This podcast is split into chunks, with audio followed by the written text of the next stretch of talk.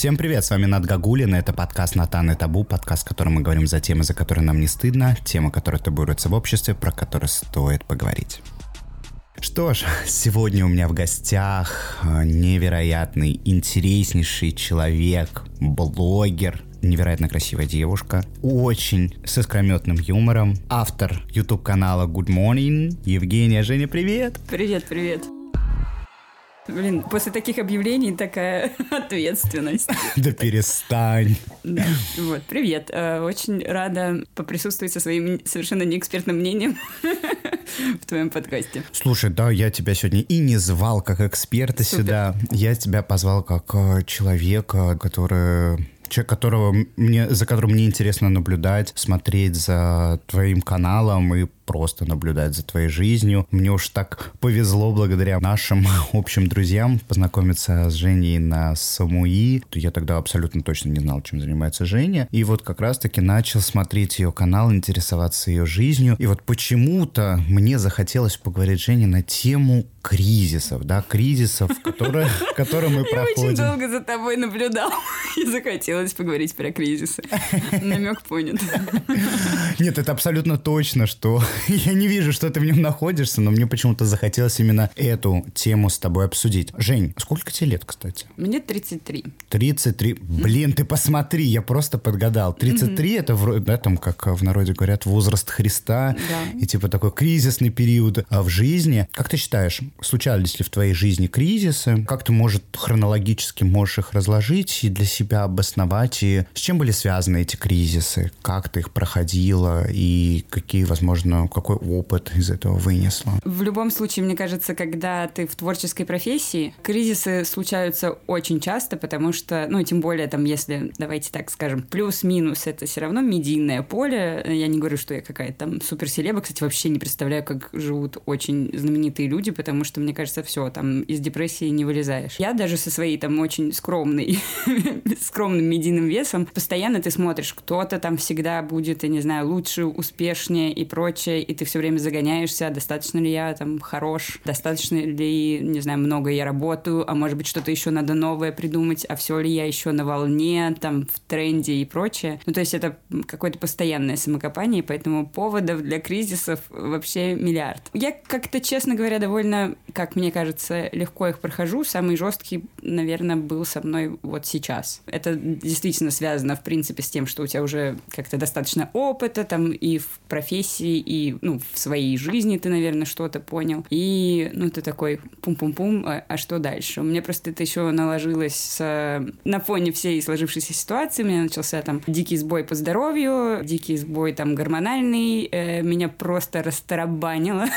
И сейчас очень большая проблема там вернуться в свой обычный вес. Напомню, когда ты еще там снимаешь еженедельные выпуски, разумеется, комментарии на эту тему постоянно. То есть ты и так пытаешься выкарабкаться, а тут еще тебе сверху навешивают, и, и, ты снова падаешь на это дно депрессивное. Поэтому, ну вот, наверное, да, вот сейчас кризис, из которого я так потихонечку пытаюсь выбираться. Женя, как ты считаешь, с чем связан этот кризис? Можно ли поподробнее? И, кстати, да, хочу тоже добавить, да, начиная с твоего выступления, как раз-таки очень много, большое количество людей как раз-таки и пугает. Вот эта вот тропа медийности, ведение даже своего блога, вот этот вот страх, страх осуждения, страх конкуренции, страх быть неинтересным. И здорово, что ты вообще подняла эти темы и решила их озвучить, потому что я хочу о них сегодня тоже поподробнее рассказать, как ты с ними справлялась. А, потому что я тебя полностью поддерживаю, когда я тоже начал работать на Кубе. Вообще там типа куча классных комментариев, но вот один, два, три. Один, вот это, да, тебя просто, ну, то есть, грубо говоря, 99% реально поддержки какой-то, классного к тебе отношения, какой-то похвалы и прочего, то есть ты понимаешь, что ты все это делаешь не зря, но вот найдется один и все, то есть как будто бы эти 99% нивелируются, и ты весь оставшийся день, я не знаю, думаешь об этом одном, и это, конечно, бесит. Это, наверное, супер неправильный подход, но я не знаю, как-то лично я так устроена, что вот я обращу внимание в первую первую очередь именно на какой-то негатив Мгм.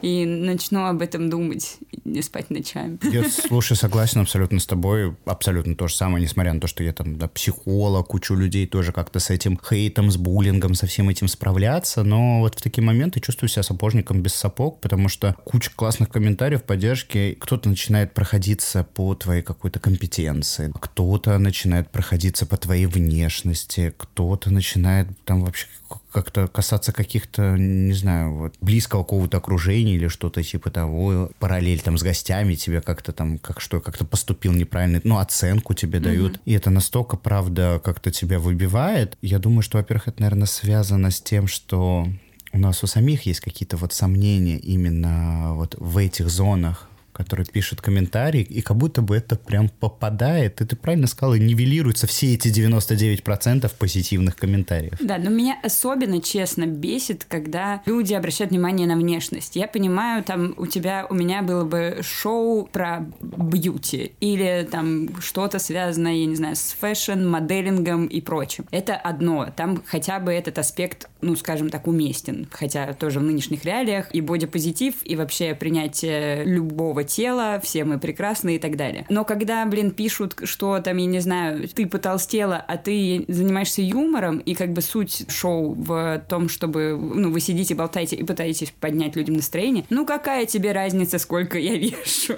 Ну, хоть 200. Если у тебя, ну, от этого настроение поднимается, ну, это же хорошо, правильно. Поэтому, не, не знаю, не могу понять таких людей, но мне кажется, ты как психотерапевт, ты же должен понимать, наверное, что люди, которые сидят и это пишут, там что-то вымещают как раз-таки свои какие-то боли, видимо, в этом. Не могу понять, я не, не встретила еще ни одного человека, который бы мне сказал, что вот я там когда-нибудь писал там негатив под э, каким-то любым шоу, выпуском и так далее. Я таких вживую еще не видела. Я Мгм. не знаю, что этими людьми движет. На самом деле было бы интересно пообщаться. Ты знаешь, на самом деле так и есть. Ты абсолютно права в том, что мы видим обычно в людях то, что есть в нас самих. Как и позитивные качества, так и негативные. Я вот вчера буквально общался со своей коллегой. Она рассказывала, что на факультете по питанию и так далее, по расстройству пищевого поведения, предмет, знаешь, наверное, такое заболевание, как расстройство пищевого поведения, была просто, ну, как мне писала, да, коллега, просто такая очень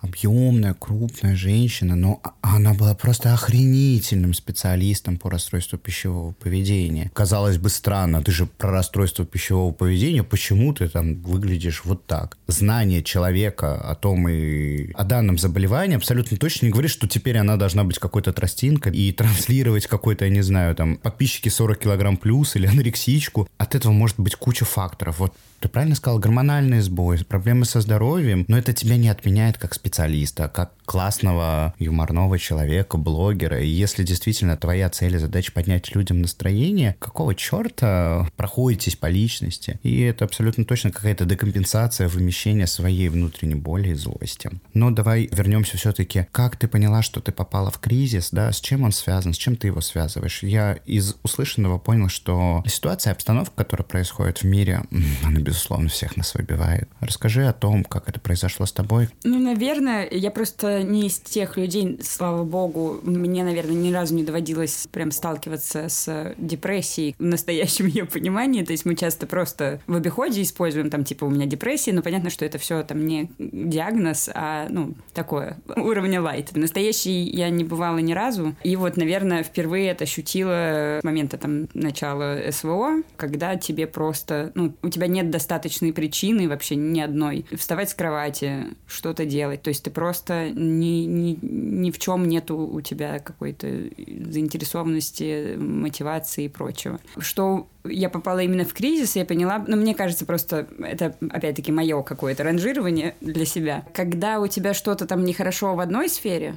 ну, не знаю, некомфортно, не получается и прочее, это, ну, так, передряга, назовем это так. Когда это прям, ну, грубо говоря, по там двум-трем фронтам, аспектам твоей жизни, наверное, вот это уже все печально. И точно так же, то есть я не нравилась себе в отражении в зеркале, то есть я вообще, я, ну, даже не смотрела в зеркало, никакой там, я не знаю, грубо говоря, шопинг тоже вообще попал под запрет, потому что ты не хочешь вообще с этим сталкиваться, не хочешь смотреть на себя в пример, нервничать, у тебя прям настроение падает сразу моментально. А, соответственно, это сказывается и на работе. Ты себя вообще не чувствуешь каким-то уместным ни в одном пространстве, ни в одной э, сфере. Наверное, это поняла, что мне не хочется... Ну, то есть мне не нравится, что я делаю, мне не нравится, как я выгляжу, и это все, в принципе, проецируется на твое окружение. Если тебе не нравится, как ты выглядишь, люди тебя тоже воспринимают. Я это очень четко почувствовала, насколько это отзеркаливается твоим окружением. Согласен с тобой, очень часто говорю такую фразу «мои мысли формируют мою реальность», да, и, собственно, люди, безусловно, считывают вот эти метасообщения, как я тем, типа себя им подаю, и вот эти вот как раз зеркальные нейроны, безусловно, считываются людьми, потому что как я себя воспринимаю, соответственно, люди меня будут воспринимать так же. Люди очень чувствительны к нашей какой-то неуверенности, к нашей какой-то уязвимости, и почему-то, хотят они этого или нет, попадают в нее. Жень, правильно ли я тебя услышал, что ты столкнулась с РПП? Неправильно нет, нет, понял. Это, это не РПП, это на фоне гормонального сбоя, то есть с учетом того, что у меня питание всегда, назовем его, приблизительно правильное, то mm-hmm. есть это вообще попытка исключить там, я не знаю, любые там жирные продукты, кроме полезных жиров, которые там ешь с утра и прочее. Ой, сейчас я уйду, уйду в занудство, и, наверное, не все согласятся, потому что там тоже много разных диет и прочего. То есть всегда был в моей жизни спорт, то есть сейчас там, грубо говоря, занимаюсь три раза в неделю спортом, тренером, э, еще играю там в теннис раз в неделю, правильно питаюсь, и сказывается ли это на моем весе? Нет. Я уже пытаюсь какими-то новыми путями попытаться все настроить, но все началось, да, вот с гормонального сбоя, когда ты, не меняя там свою привычную форму питания, не меняя там свой образ жизни, просто начинаешь бесконтрольно набирать вес, и, ну, в общей сложности там на килограмм 20 буквально за месяц, полтора, может быть, а я поправилась, и и, и, все. и непонятно, что с этим делать. То есть даже там, не знаю, в отпуск. Ну, короче, я вот сейчас в постоянной погоне и попытке вернуться в свой обычный вес не потому, что там это как-то осуждается обществом, а потому что мне самой именно некомфортно. Потому что там чье-то мнение там в комментариях со стороны, а меня, слава богу, уже как-то перестало волновать. Женя, правильно я услышал, этот гормональный сбой, он как раз-таки совпал вот с этим СВО, и на фоне, как я понял, такого какого-то очень хронического стресса, который ты испытывала достаточно длительное время, произошел гормональный сбой. А, он напрямую связан, ну, то есть он на фоне стресса, на фоне, ну, какого-то эмоционального взрыва, назовем это так. А, ну, по крайней мере, как мне объяснили врачи, почему это произошло. Оказывается, тем более там женскому организму, который, в принципе, более восприимчив к чему угодно.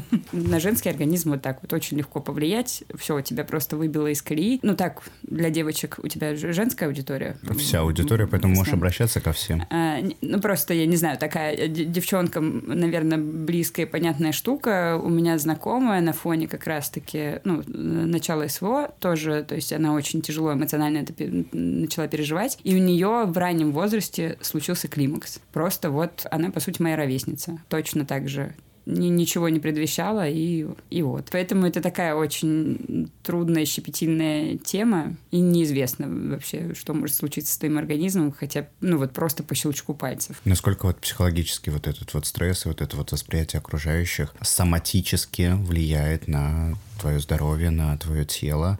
Было ли такое, что это доходило до панических атак? Вот эта вот форма вот такого вот перманентного может даже постоянного стресса? Нет, панические атаки случались в моей жизни, но тоже, слава богу, это не частое явление, то есть там трижды в жизни я это испытывала, и это вообще ни с чем не было связано, то есть это как гром среди ясного неба. Но первый раз, кстати, паничка — это прям страшно, когда ты вообще не понимаешь, что это. Это даже описать сложно. Ну, то есть я не знаю, как описать вот паническую атаку, эмоции. Ты можешь даже симптомы, да, сказать, вот э, какие, какие, какие ты испытывал вообще начинает ну, тяжело дышать, и тебе хочется куда-то деться, но ты не понимаешь, куда. И не знаю, точнее не смогу описать свои ощущения, какое-то чувство страха сумасшедшее, не знаю, вывернутое на тысячу процентов. И это, конечно, жутко. Я очень сочувствую людям, которые вынуждены с этим сталкиваться постоянно. А у меня тоже там среди друзей есть те, кто прям подвержен паническим атакам регулярным. И это жуть. Я, я не знаю, как э, люди с этим справляются, потому что вот у меня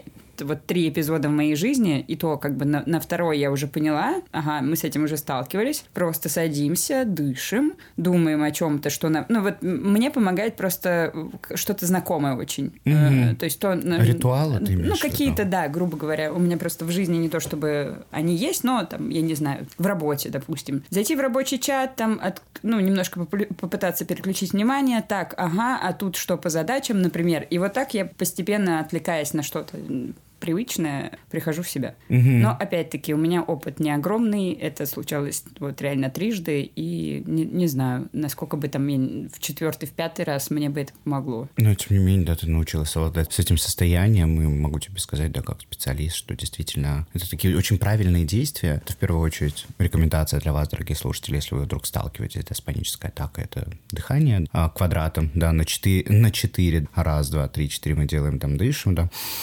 Вдох на 4, выдох, ой, на 4 задерживаем и на 4 выдох. И также повторяем до 8 раз. А, Соответственно, помимо всего прочего, да, когда вы находитесь в этом состоянии, это понятные действия осуществлять, вот, да, как а, в жизненном случае зайти в рабочие чаты, а, попереписываться. Можно в этот момент позамечать, сколько вокруг меня красных предметов, сколько квадратных, сколько треугольных формы, потрогать текстуру, пуговицы, насколько стол деревянный, да, или он железный, запахи очень тоже переключают от этого состояния. Но, тем не менее, в случае Жени а, могу сказать, что стресс, да, вот, который носит, а, носил себе, так, я понимаю, так полагаю, уже какой-то какой хронический затяжной а, процесс, это вот первое, да, что у нас происходит, это состояние тревоги. И в это состояние, оно, кстати, самое продуктивное. Как мы, как показывает практика, в этом состоянии большинство людей собрали свои сумки, умчали.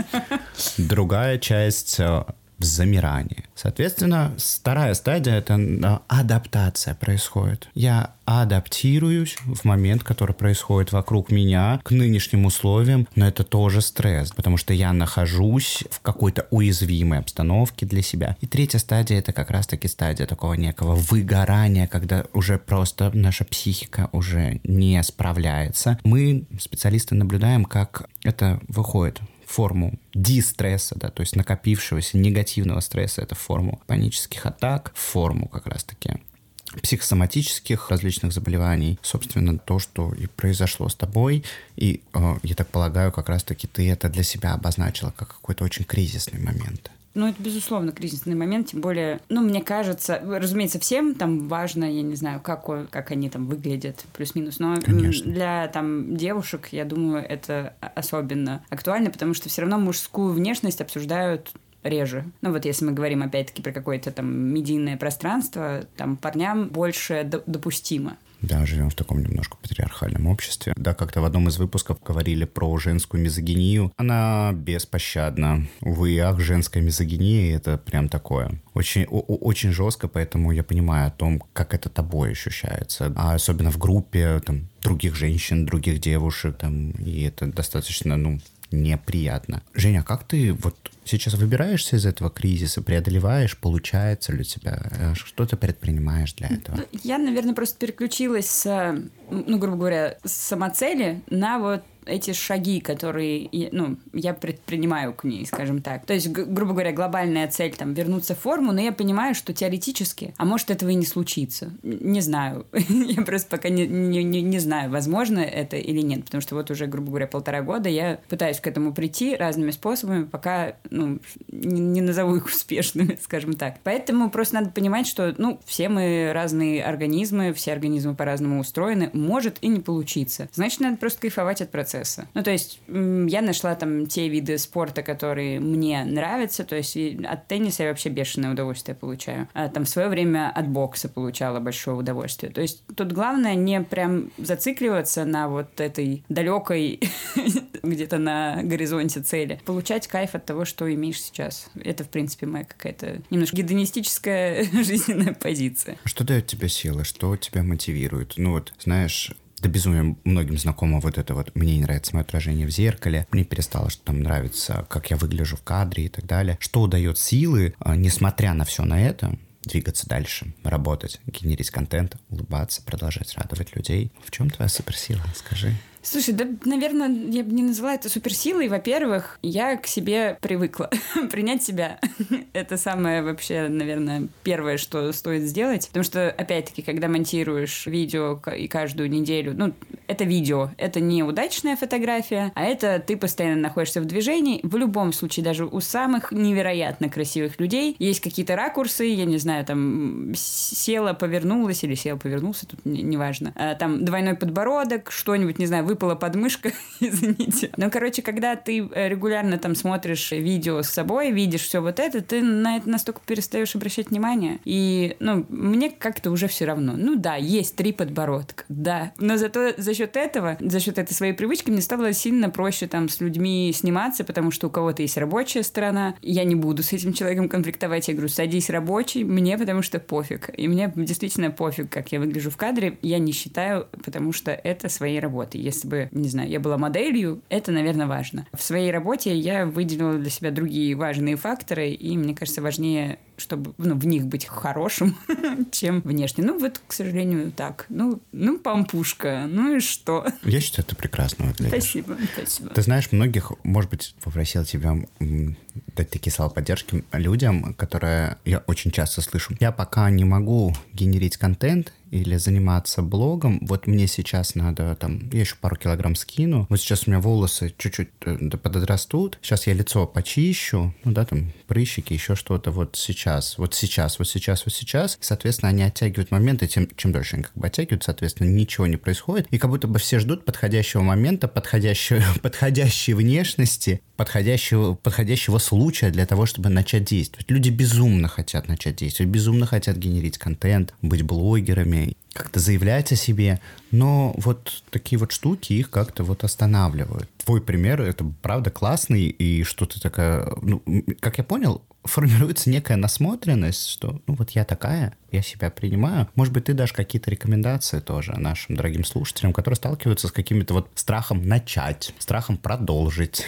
Ну, слушайте, мне кажется, тут самая вообще очевидная мысль, простая, как я не знаю, что, это то, что моложе, чем сегодня, и сейчас мы уже не будем. В любом случае, там, я, не знаю, если мы говорим про блог, допустим, ну хорошо, похудеешь ты там на этих злосчастных 2, 10, 15 килограмм, неважно. А ну начнешь ты, но у тебя начнутся другие загоны. Скажем так, я там в этой сфере довольно давно, лет 6-7 точно. Разумеется, 7 лет назад я была моложе. Выглядела, ну, блин, давайте объективно, ну, то есть в каждом возрасте есть там свои прекрасные моменты, но там в комментариях блин, постарела. Объективно постарела, ребят, и вы постарели. Все мы стареем, от этого никуда не деться. Мне кажется, даже круче начинать из своей какой-то слабой позиции. В плане, если ты ее считаешь слабой для себя сейчас. Потому что ты увидишь этот рост. Короче, если ты начнешь из пика что-то делать, то риск того, что ты там сдуешься и разочаруешься в себе, гораздо больше, чем если ты начнешь из своего как бы спадового, не знаю, нижней точки и начнешь расти прямо вместе со своим начинанием. Ну, мне кажется, круто, ты от этого будешь еще больше удовольствия испытывать. К тому же ты там всегда сможешь найти в себе вот эту вот отговорку, что, а, да, там, допустим, я на примере блогинга, но мне кажется, это касается там любой сферы. Да, там первые выпуски были там не очень, но и я тогда был не в ударе. Зато сейчас, типа, все, все прикольно. Да точно так же, не знаю, занятием спортом. Вспомните, там, все мы, когда первый раз приходим в зал, там, после долгого перерыва, мы просто дохляки. Ну, и сам на себя злишься. Как я там, я не знаю, только 10 подходов могу сделать, ну, серьезно, раньше же я мог там 30. Точно так же. То есть, ну, тем не менее, мы же начинаем ходить в зал, ну, не бросаем из-за того, что мы сейчас не в лучшей форме.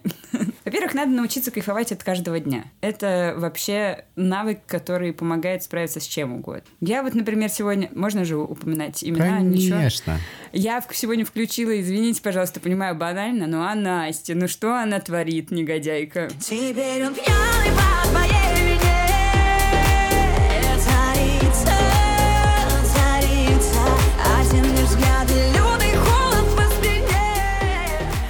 Вот, включаешь музыку и просто уже кайфуешь от того, что это субботний день, ты дома в трусах танцуешь, и тебе просто хорошо.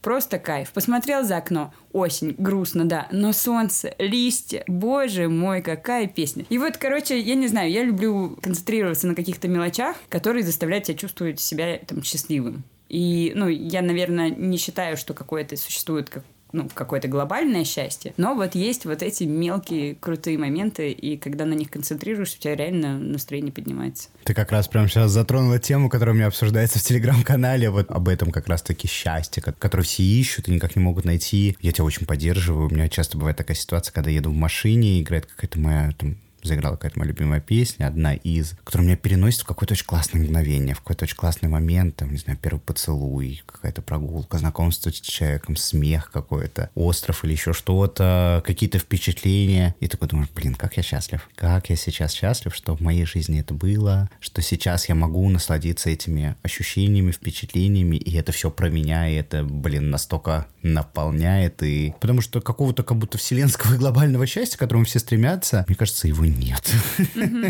Да, как раз-таки вот в эти позитивные моменты на самом деле можно, ну, я не говорю про какие-то глобальные трагедии, но эти позитивные моменты можно вкрутить в любой там даже негативный случай. Ну, как пример у меня был, я давайте так еще, человек везения, то есть вот какие-то нелепые ситуации, я королева в них попадать просто, вот. И у меня был момент, это еще предновогодняя суета, то есть работы очень много, ты еще бегаешь туда, обратно, я думаю, всем понятное чувство. Мне надо выбегать на съемку трубку, там, через 15 минут меня уже ждут. У меня прорывает трубу, и мало того, что у меня прорывает трубу вниз соседям, то есть при их приходят соседи, вот эти вот все, ну, разумеется, они очень-очень злые и агрессивные, и одновременно с этим у соседей сверху прорывает трубу на мою, на мою комнату соседнюю. То есть, короче, это полный аврал, течет сверху, течет снизу, ты не знаешь, что делать, но, ну, как бы понятно, в моменте ты стрессуешь. Но потом ты такой, блин, какой я, конечно, счастливый человек, что у меня зато столько забавных забавных историй в жизни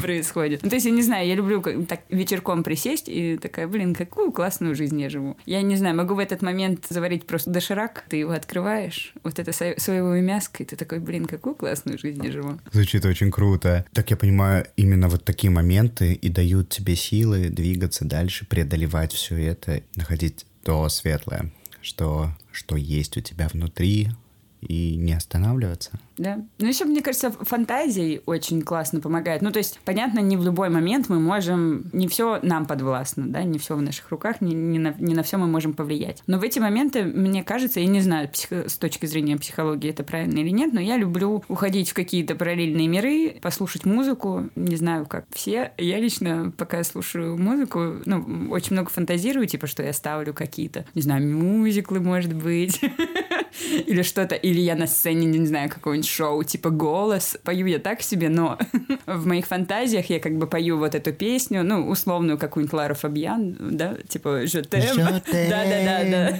Ребят, ставьте, пожалуйста. Все же отвратительно поют эту песню, ну, кроме каких-то крутых вокалистов. Но я представляю, что я пою так, что, ну, все, у людей в зале слезы, истерика, все в каком-то, я не знаю, экстазе. Все говорят, ну где ты была все это время? Ну, короче, вот так я фантазирую, и это тоже, ну, прикольно помогает тебе немножко. Ты ушел туда, тоже посмеялся над тем, какой ты дурачок в своих фантазиях, вернулся обратно, и, в принципе, уже можешь чуть поспокойнее отнестись к какой-то там стрессовой или неприятной ситуации. Делаю, кстати, так постоянно. И вот как бы ты говоришь, там, неизвестно, да, с точки зрения психологии, там, нормально это или нет, нормально. Да? Вообще, понятие нормы — это такое, тоже такая абстракция, как слово «счастье». Поэтому норма у всех своя. Блин, этим посланием, которое сейчас Женя сказала, блин, не переставайте мечтать. Мечты, да, они наполняют и правда дают силы. Я тоже постоянно, когда слушаю музыку, у меня тоже, что я там клипы снимаю, я в этих клипах а, участвую. Я, знаешь, я в каком-то фильме вышел из вагона. На самом деле, знаешь, там недавно было, я выхожу из вагона метро, там какая-то какой-то прям проигрыш начинается. Я такой иду, гордо выпрямив спину, и думаю, что вот эти люди проходят, все на меня все смотрят. смотрят. У тебя волосы развиваются. Да, да, да. Ну классно же. Вообще охрененно. Я очень люблю вот это вот состояние. Вот про Артика ты сказал вообще, что так люблю, я помню, на Самуи тоже такой, еду на байке, а что там поругался со своим партнером.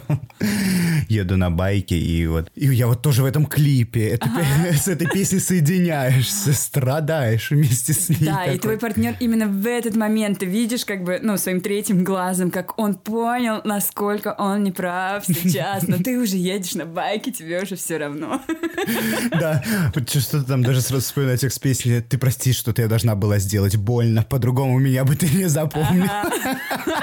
Да-да-да. Блин, какие мы все дурачки, конечно. Да, блин, а мне кажется, наоборот, это очень круто. Это круто. У меня дурачок в позитивном всегда значении используется, да. А еще, кстати, очень классно помогают, если не музыка. Ну, я для себя это недавно открыла, почему-то раньше считала, что это какой-то, ну, такой, как это сказать, ну, наверное, дешевое чтиво, но чтение мемуаров. Дарья Донцова, что ли? Нет, нет, мемуаров — это биография. А, биография, точно, э, господи. Людей. Да. Роман путаю с романами. Да, это действительно очень классно, но смотря, наверное, про, про каких людей ты читаешь. Но тоже ты точно так же понимаешь, с какими-то... Я, например, сейчас читаю биографию Эгона Шилли, это художник австрийский. Ну, это жесть. Ну, то есть, если ты думал, что у тебя там сложная жизнь, ну вот, там прям человечка помотала. И ты такой, вау. От этого, конечно, это еще помогает там творчество воспринимать человека так или иначе. То есть, ты понимаешь, что это там не случайный, ну, если мы про живопись, это не случайный мазок, а вот тот. Там точно так же, как Дали, да, у него очень много символов, которые тоже там тянутся многие из них из детства, все эти кузнечики и прочее. Во-первых, так и смотреть, изучать искусство интересней. Во-вторых, это реально помогает, наверное, как и музыка. Ты просто переносишься там не в мир фантазии, а в чужую жизнь. Ты как будто бы смотришь за тем, как живет другой человек. Это очень интересно. И вот меня так вдохновили э, мемуары, к сожалению, не помню, как они называются, Азария Плесецкого. Это брат э, Плесецкой. И он э, рассказывает про свою жизнь. Во-первых, это безумно интересно. Я очень всем советую. А во-вторых, это настолько мотивирует. То есть ты прочитал это и такой все, я иду, все, я встаю с дивана, я поднимаю свою жопу и иду делать великие дела. Прогремела просто эта книга МакКонахи «Зеленый свет». Тоже ты читаешь и такой, блин. А там она очень, кстати, просто и понятно написана, читается буквально за вечер, но после нее ты тоже такой, все, я иду и делаю, хватит все это откладывать, потому что вот Мэтью МакКонахи замечательный пример того. Человек просто, да, может быть, недостаточно умений, недостаточно знаний, пофиг, я возьму и попробую, вдруг получится. В принципе, там об этом практически практически э, вся его книга, и это круто. И ты такой, блин, да, возьму и начну делать так же. То есть вот мемуары каких-то классных чуваков э, тоже могут там вдохновить и вывести тебя как, из какой-то вот этой эмоциональной ямы. Ну, мне, по крайней мере, помогает. И очень нравится это все.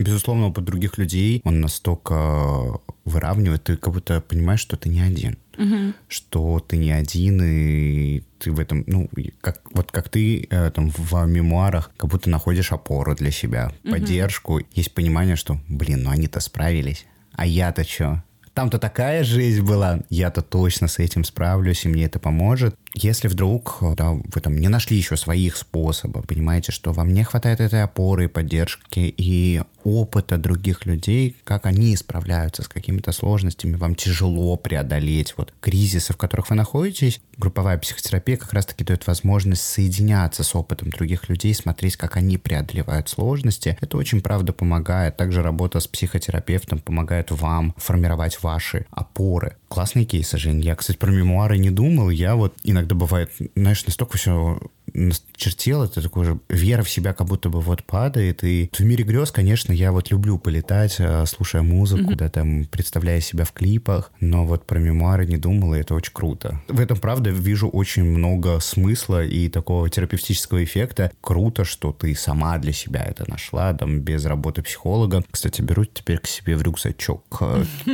В рюкзачок работы со своими пациентами, знать, как их поддержать. Слушай, здорово, что ты интуитивно это на, ну, интуитивно это нащупала. Скажи, были ли какие-то периоды в твоей жизни, тоже, может быть, какие-то очень яркие кризисы, с которыми ты думала, что ты, наверное, не справишься, или, может быть, не справилась, но жизнь-то продолжается, не стоит на месте, и что тебе помогло в этом? Человеческий организм вообще штука такая, которая, ну, мы привыкаем ко всему, даже если нам кажется, что все это какая-то беспросветная тьма, как показывает практика, беспросветная тьма случается в одном случае, только если ты умираешь.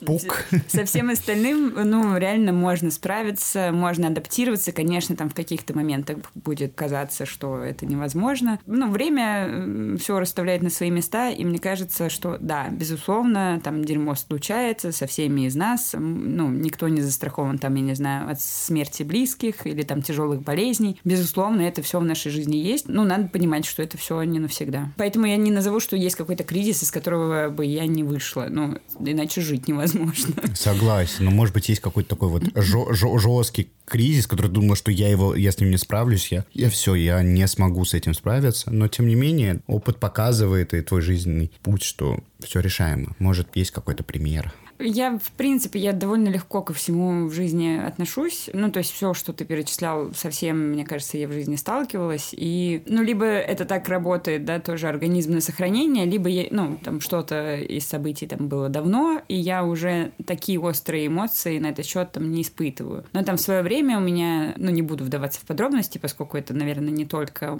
там мой рассказ, но и дело там моей семьи, поэтому я не знаю, насколько это там этично, я не знаю, придавать это огласке. Но давай так в общих чертах. У меня родственник, ну, короче, несчастного случая, стал инвалидом. И то есть, разумеется, вся семья, все родственники, и непонятно, как жить с этим дальше, потому что, оп, вот опять-таки по щелчку это происходит. Тогда, конечно, это была какая-то беспросветная тьма. Во-первых, это была очень тяжелая ситуация, то есть там в, в отделении реанимации ты ходишь каждый день, эмоционально очень сложно, ты причем не только там приходишь к своему родственнику, но ты видишь вот все, что происходит в отделении, а это там нейрохирургическая реанимация, то есть прям там тяжелый случай. И, например, видишь, э, не знаю, парень был вчера, ну там молодой причем, а сегодня его нет в отделении реанимации, и ты понимаешь, что там до поправки было далеко. То есть вот, к сожалению, ты в этом существуешь там несколько месяцев. Конечно, там поначалу это просто только слезы, слезы, слезы. Ты ходишь просто с опухшим лицом днями и ночами. Но потом как-то понимаешь, вот постепенно привыкаешь вот к этой своей новой реальности, к своей новой жизни и, ну, находишь пути нормализации. Понятно, что это уже там не, не та жизнь, которой ты жил раньше. Но надо тоже понимать, что той жизни не будет. Хватит страдать, потому что вот тогда было так классно, а вот сейчас не так. Безусловно, тогда было классно, но сейчас тоже надо что-то делать. Сейчас тоже должно быть классно. Давайте придумывать, как это делать. Побыстрее стараться выходить из режима там жалеть себя или там сетовать на ситуацию, а понимать, что предпринять, чтобы она улучшилась. Тогда это было, было сложно, но привыкаешь. Привыкаешь и начинаешь реально искать какие-то, понятно, там не, не назвать плюсы инвалидности, да, но э, начинаешь понимать, что да, вот зато выстроенный быт, это уже становится там закономерностью, какие-то начинаются рутинные процессы и прочее, и, в принципе, ну, то есть начинаешь испытывать, не знаю, удовольствие, радость хотя бы от того, что ты с человеком общаешься, что он здесь, потому что, например, вот там была ситуация, когда просто ночью звонок, звонят и говорят, что мы думаем отключать, но финальное решение на вас. И ты как бы сидишь и такой, а, ну, как я могу принять это решение? Ну... За жизнь другого человека. Э, вообще, да. И тебе еще, грубо говоря, говорят, что, ну, мы можем что-то попробовать сделать, но, скорее всего, человек останется овощем. Ну, либо мы отключаем аппарат. Выбирайте. И ты такой, блин, вы вообще как будто бы не вправе задавать таких вопросов. Ну, как? И на тебя перекладывают реально решение о жизни человека. И вот что в этой ситуации делать, ты вообще не понимаешь. Ну, грубо говоря, принял ты решение, что вот пусть, ну, уж лучше живой, чем, ну, не живой. А вдруг человек в этом, ну, ты же не знаешь, что в этом состоянии человек будет испытывать. Может быть, он будет страдать настолько. Ну, то есть много же случаев действительно людей, которые там не могут смириться со своей инвалидностью и там, к сожалению, сожалению, как-то ищут пути, не знаю, покончить с собой. Это действительно, это очень, это очень сложно. Кстати, есть и супер классные примеры людей, которые находят в себе силы после инвалидности делать классные дела. И у меня просто знакомый знакомый, я тоже не знаю, насколько я могу это рассказывать историю, потому что она вообще со мной никак не связана. Видишь, ты не называешь имен, это, ну, как-то вот такой вот пример. Если такой вот прям действительно позитивные примеры, которые прям вдохновляют, mm. я думаю, что почему бы и нет. Ну, произошел несчастный случай, случай с молодым парнем, я не, не очень уверена. По-моему, он э, занимался акробатикой, и он начал прыгать, и сетка была не натянута. Ну, то есть Черт. это просто какое-то, да, стечение обстоятельств, хотя там просто вот случайность всегда была. Вот именно в этот конкретный момент нет. В итоге парень э, в инвалидной коляске, но он настолько крутой, то есть он занимается творчеством, он вообще, ну, вдохновляет людей, он прямо, не знаю, супер жизнерадостный человек. Я еще раз, я лично не знакома, но я просто слышала много рассказов от своей подруги. Ну, то есть я его как бы косвенно уже как будто бы знаю. И он вызывает у меня дикое восхищение. То есть там просто человек как будто бы стал еще более активный жизнь вести, чем там до несчастного случая. Поэтому мне кажется, вот правда, ко всему в жизни можно привыкнуть. Надо как бы херово не было, просто понять. Сегодня плохо, да, но рано или поздно настанет тот день, когда станет полегче.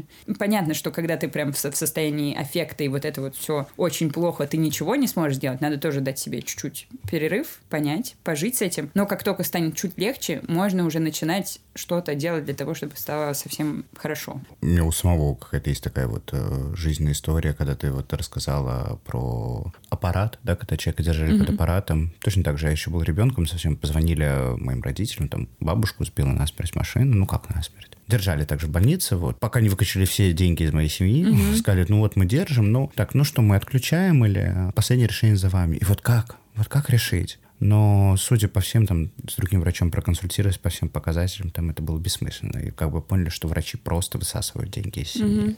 Ну вот бывает по-разному. Но еще раз я говорю, вот когда нам тогда, ну то есть врачи советовали включать, а там уже действительно, ну то есть я не помню, сколько это длилось, мне кажется, два или три месяца. То есть, как правило, действительно, ну уже шансов минимальное количество. Но случилось чудо, то есть говорили, что человек вообще будет овощем. Разумеется, там, ну то есть, грубо говоря, нету половины мозга, мозга. Понятно, что часть функционала своего, разумеется, там это уже не вернешь, но ходит, говорит, шутит, какие-то там анекдоты, не знаю, то есть с ним реально более чем реально разговаривать. Да, какие-то, конечно, функции нарушены, но в общем и целом, это, ну вот уж точно не овощ. Классный тоже, жизнерадостный и замечательный человек. Да, я тоже сразу еще вспомнил такую историю. У меня недавно в семье такая ситуация произошла. Насколько вы знаете, я не общаюсь с мамой. Ох, непростая тема, но тем не менее. Да, знаю, что происходит в твоей жизни, я знаю. Моя мама жила с отчимом 21 год, и вот тут она поехала, насколько вы знаете, моя мама болеет, она поехала там в реабилитационный центр, каждый год ездит, типа такой санаторий для людей с ее заболеванием. Тут такое дело,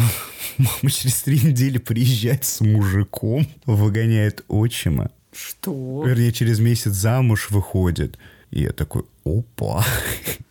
Мне звонит мой отчим, рассказывает всю эту историю. А, ну, у них, правда, были уже за 21 год сложные отношения. А вообще сложно с человеком, который имеет инвалидность, определенный уход за ним, нужна определенная mm-hmm. форма общения. И как-то вот действительно ритуалы, как ты правильно сказала, жизнь меняется. Не только жизнь человека меняется, но и жизнь окружающих, да, которые взаимодействуют с этим человеком, меняется. И, соответственно, отчим настолько прям устал, ему стало сложно, их отношения были очень токсичные, просто невыносимые для друг для друга и вот она уехала в реабилитационный центр, познакомилась там с каким-то мужчиной, у которого тоже такое заболевание, но оно не настолько прогрессирует, скажу так, да, что моя мама вообще не ходит. А этот мужчина, с которым она познакомилась, там, то есть у него есть это заболевание, но он двигается, да, угу. он ходит, передвигается. И вот они как-то, во-первых, они объединены общей какой-то бедой. Ну, наверное, можно сказать, что болезнь это все-таки беда, которую мы там не выбираем, которая к нам приходит. И вот, собственно, мама возвращается из санатория, да, человек, который не ходит, возвращается из этого санатория с мужчиной, выгоняет отчима, с которым прожила 21 год. Через месяц выходит замуж. Сейчас они делают ремонт вместе, и они безумно счастливы. И вот когда я слушаю кейсы, там, чьи-то жизненные истории о том, как тяжело найти свою личную жизнь и так далее, я только вспоминаю мамин кейс, думаю, блин, человек, который не ходит, замуж вышел.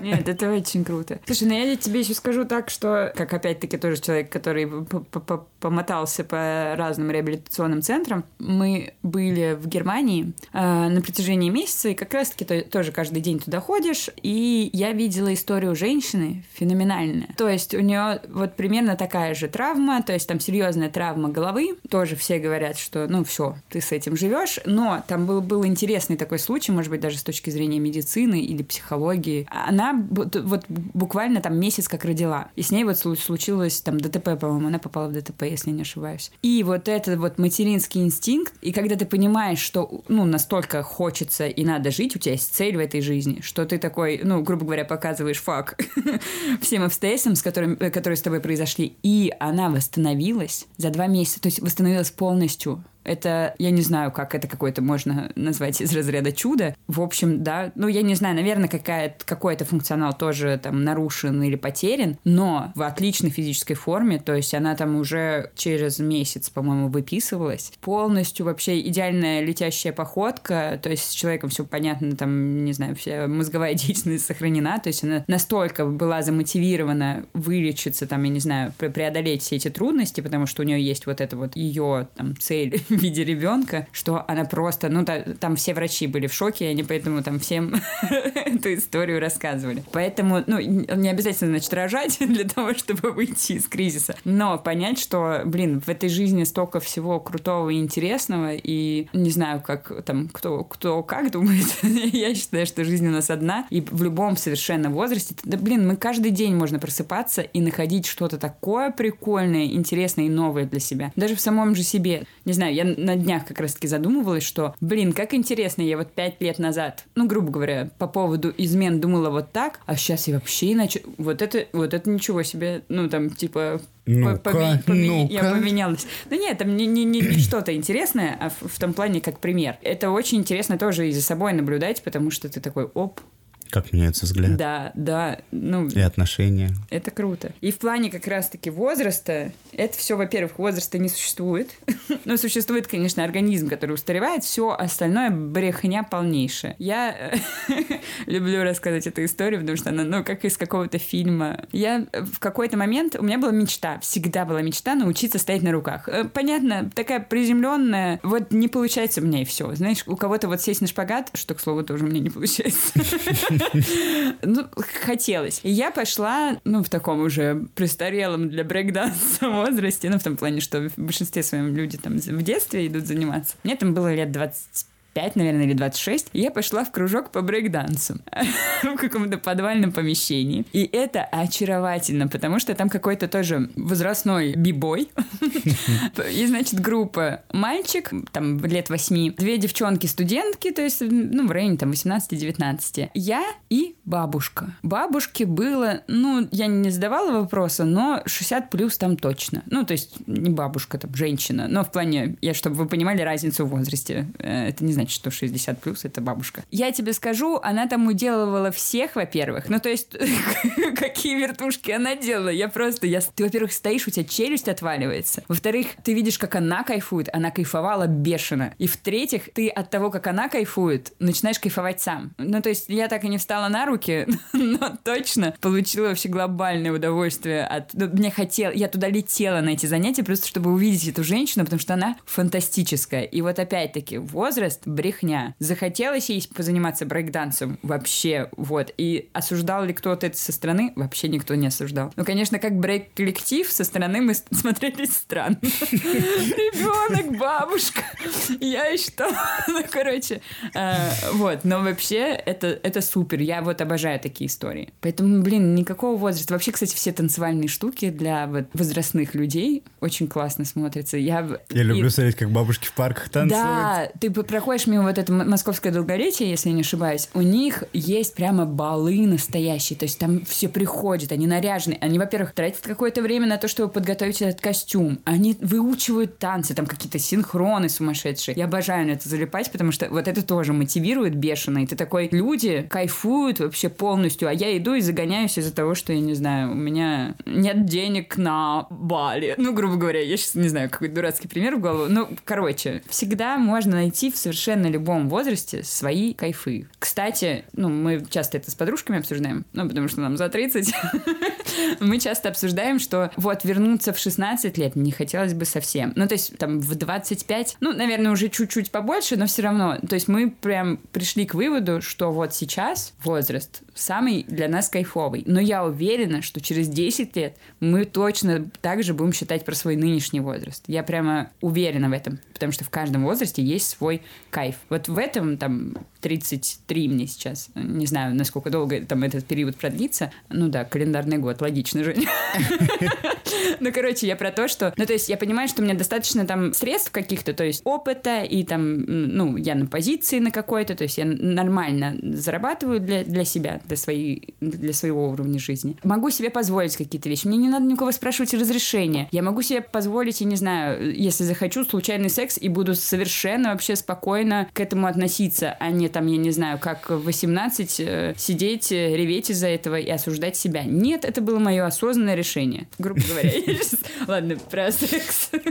Может быть, не самый очевидный пример. Я сейчас кайфую от этого возраста, и ну какой может быть, блин, не знаю, по крайней мере, кризис возраста я не ощущаю, потому что мне кажется, любой возраст, правда, это кайф. Я тоже смотрю там, я не знаю, на своих родителей и друзей. Может быть, мне тоже, конечно, повезло с окружением. Это, во-первых, э, друзья, которые прошли с... Ну, то есть они видели, как я рождалась. и то есть это прям друзья со студенчества, и ты тоже смотришь, как, какие они сейчас. Дети учатся там где-то, не знаю, они там построили себе какие-нибудь там загородные дома, встречаются вечерами, играют в настолки, и ты такой, какой кайф. Потому что я помню их в студенчестве, ну, грубо говоря, потому что я, в принципе, тогда росла. Когда не было ни денег, ничего, я помню, они монополию вырезали, просто делали своими руками из картонок, но тоже тогда кайфовали. У меня родители бегали по общежитию, по крыше общежития, ловить голуби, чтобы что-то поесть, извините. Вот, ну, то есть, понятно, и в том возрасте был тот, ну, какой-то свой прикол, но и в этом тоже есть свой. Ну, короче, я не знаю, мне кажется, правда, все возрасты прекрасны. Как только ты начинаешь принимать тот факт, что все мы стареем, от этого не уйти. Все остальное в жизни классно. Я абсолютно точно знаю, где я тебя встречу через 30 лет.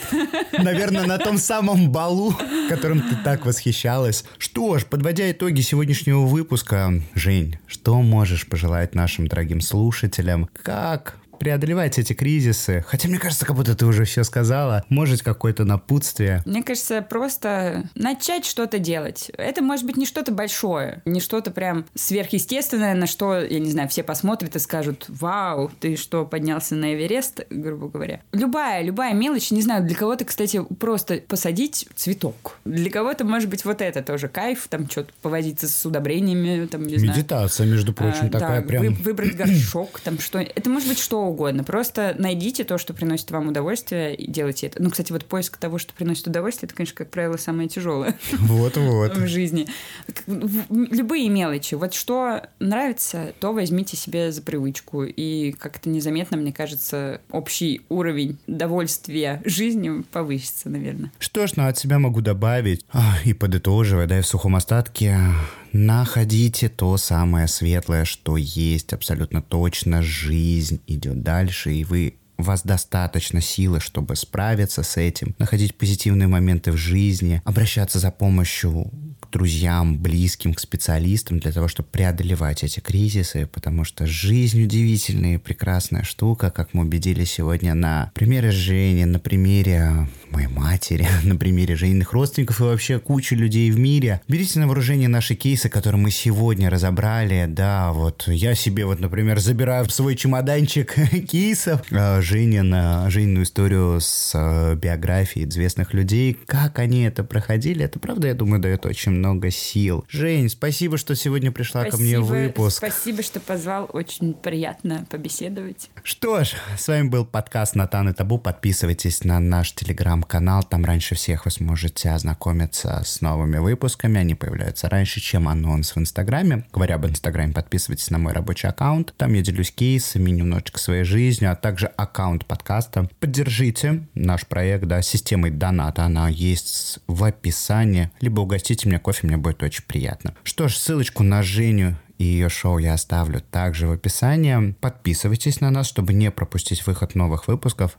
Увидимся в следующем выпуске. До встречи. Пока. До свидания. Я так официально. Это классно. Я немножко растерял. Все в порядке.